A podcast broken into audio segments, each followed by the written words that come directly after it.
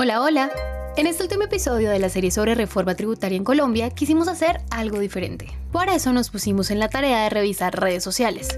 Twitter, TikTok, Instagram, Facebook, para ver qué cosas está diciendo la gente sobre la reforma. Y esto fue lo que nos encontramos. Esa reforma por fin va a hacer que los ciudadanos que tienen más paguen más, como debería ser. Si pensaba viajar en 2023, prepárese porque con la reforma los tiquetes se pusieron carísimos.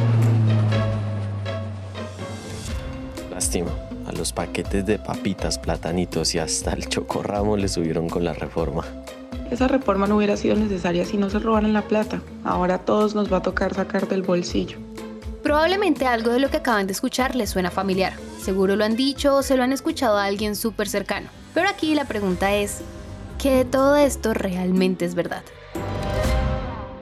Entonces, pónganse cómodos y tomen nota porque en los siguientes minutos les vamos a contar qué tanto de verdad o de cuento tienen esos comentarios sobre la reforma tributaria.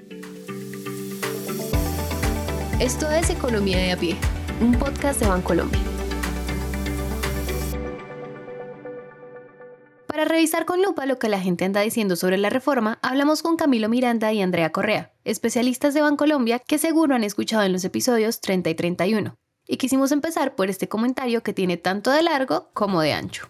La reforma por fin va a hacer que los que más tienen paguen más impuestos como debería ser. Sobre este punto hay mucha tela por cortar, pero lo primero que debemos saber es que buena parte de la motivación de esta reforma pues viene hacia satisfacer unas demandas sociales, es decir, mejor salud, mejores vías. Entonces, cuando uno va a mirar de dónde salen estos recursos o buena parte de estos recursos, pues sí es importante mencionar que la mejora en progresividad, y con progresividad me refiero a que los que más tienen más paguen, es notable.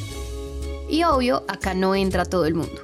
Como les contamos en el episodio 31, solo quienes ganen más de 59 millones de pesos anuales van a tener que pagar más en su declaración de renta. Que según el DANE es menos del 1% del país. Además, hay algo que se llama impuesto al patrimonio, un pago que hacen únicamente algunas personas con propiedades a su nombre. Y aquí el únicamente algunas personas hace toda la diferencia, porque este impuesto que siempre ha existido y que ahora va a ser permanente, solo aplica para patrimonios de más de 3 mil millones de pesos.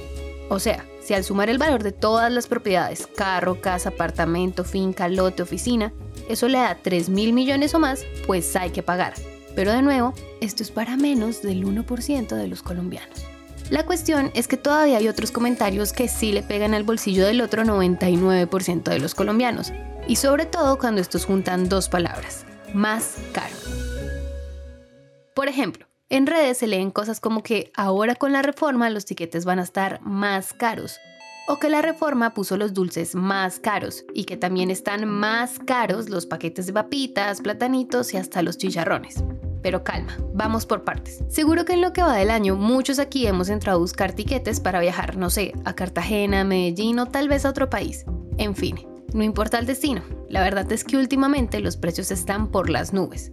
Pero no es precisamente debido a la reforma. Lo que pasa es que el gobierno anterior redujo temporalmente el IVA de los tiquetes del 19 al 5% para ayudar a la reactivación del sector después de la pandemia.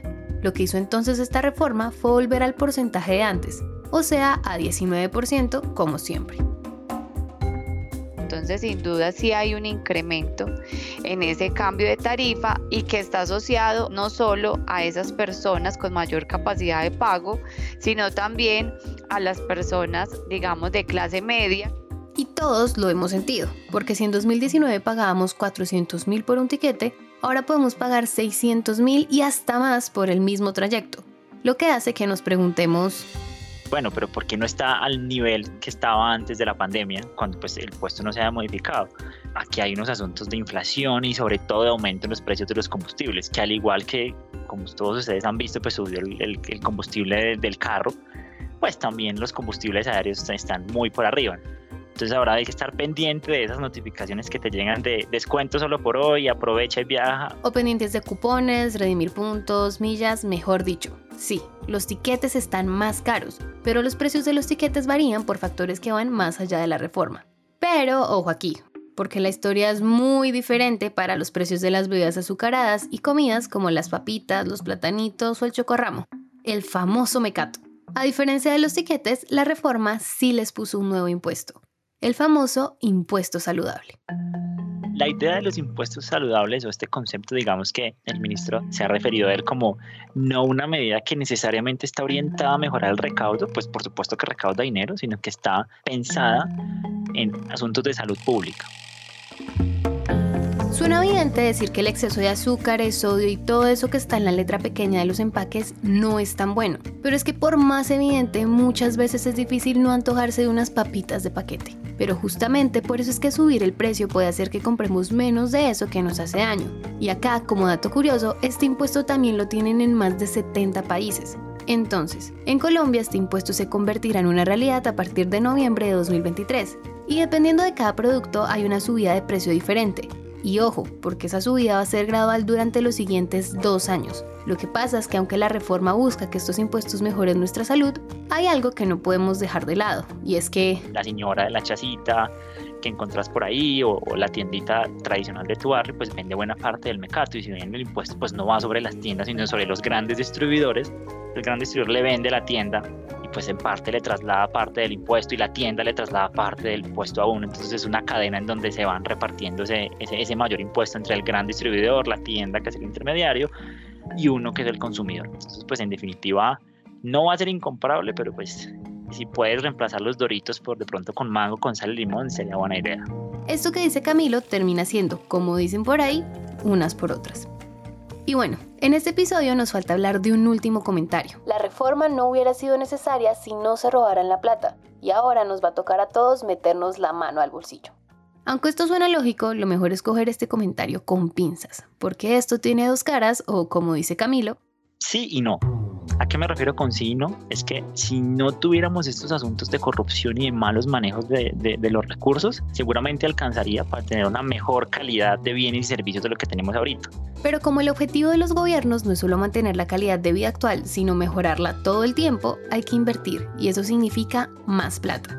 Solo por hacerles un ejemplo, el Plan Nacional de Desarrollo, que contiene lo que va a hacer el gobierno durante los cuatro años, espera pasar de 1,9 millones de niñas y niños atendidos con educación inicial a 2,7 millones. Y para eso, pues necesariamente tenemos que hacer una reforma tributaria, porque así seamos muy juiciosos con los recursos que tenemos ahorita, pues no alcanza. Pues el Estado golpea y dice, oigan, colombianos, hagamos entre todos una vaca para construir una autopista que nos lleve más rápido al puerto de Tumaco para construir colegios, para construir hospitales. Y claro, acá uno ve que en otros países la calidad de vida es mucho mejor que la nuestra en Colombia. Incluso le encontramos sentido a irnos del país y hacer hasta lo imposible para vivir en un país donde el gobierno lo dé todo. Porque escuchamos de primos, amigos, familiares, como no, venite para tal país, emigra, que aquí llegas y tenés salud, educación, tenés vías de cinco carriles, tenés un montón de cosas pero digamos la contracara de la historia es que en esos países las tasas de tributación son altísimas. Entonces, lo que quizás ese primo y ese familiar no te cuenta es que él recibe su, sueldo, pongámosle un número redondo para no, para no enredarnos, mil dólares. Pero cuando le llega el recibo, él ve unos descuentos brutales de impuestos. Entonces termina pagando 40, 45, de impuestos y de aquí vuelve esta idea de que, oiga, acordémonos que el Estado no vive de un árbol de, billetes que tiene ahí en la presidencia. Esos dineros salen de todos nosotros. Claro, exijámosle al Estado que sea eficiente, que no reduzca la corrupción y que la ataque, pero también tenemos que ser conscientes que esos niveles de vida, esos estados de bienestar, pues requieren unos flujos de dinero importantísimos que salen de todos nosotros.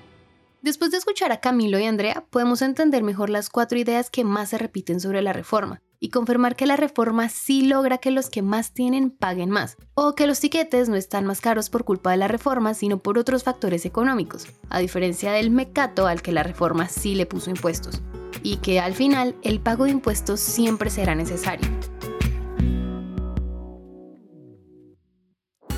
Entonces, con estas ideas claras sobre la mesa, terminamos nuestra serie sobre reforma tributaria. Pero si tienen un familiar, amigo, conocido o mejor dicho, creen que lo que les contamos en los episodios 30, 31 y 32 le puede ayudar a alguien, den clic y compartan. Nos escuchamos de nuevo en 15 días.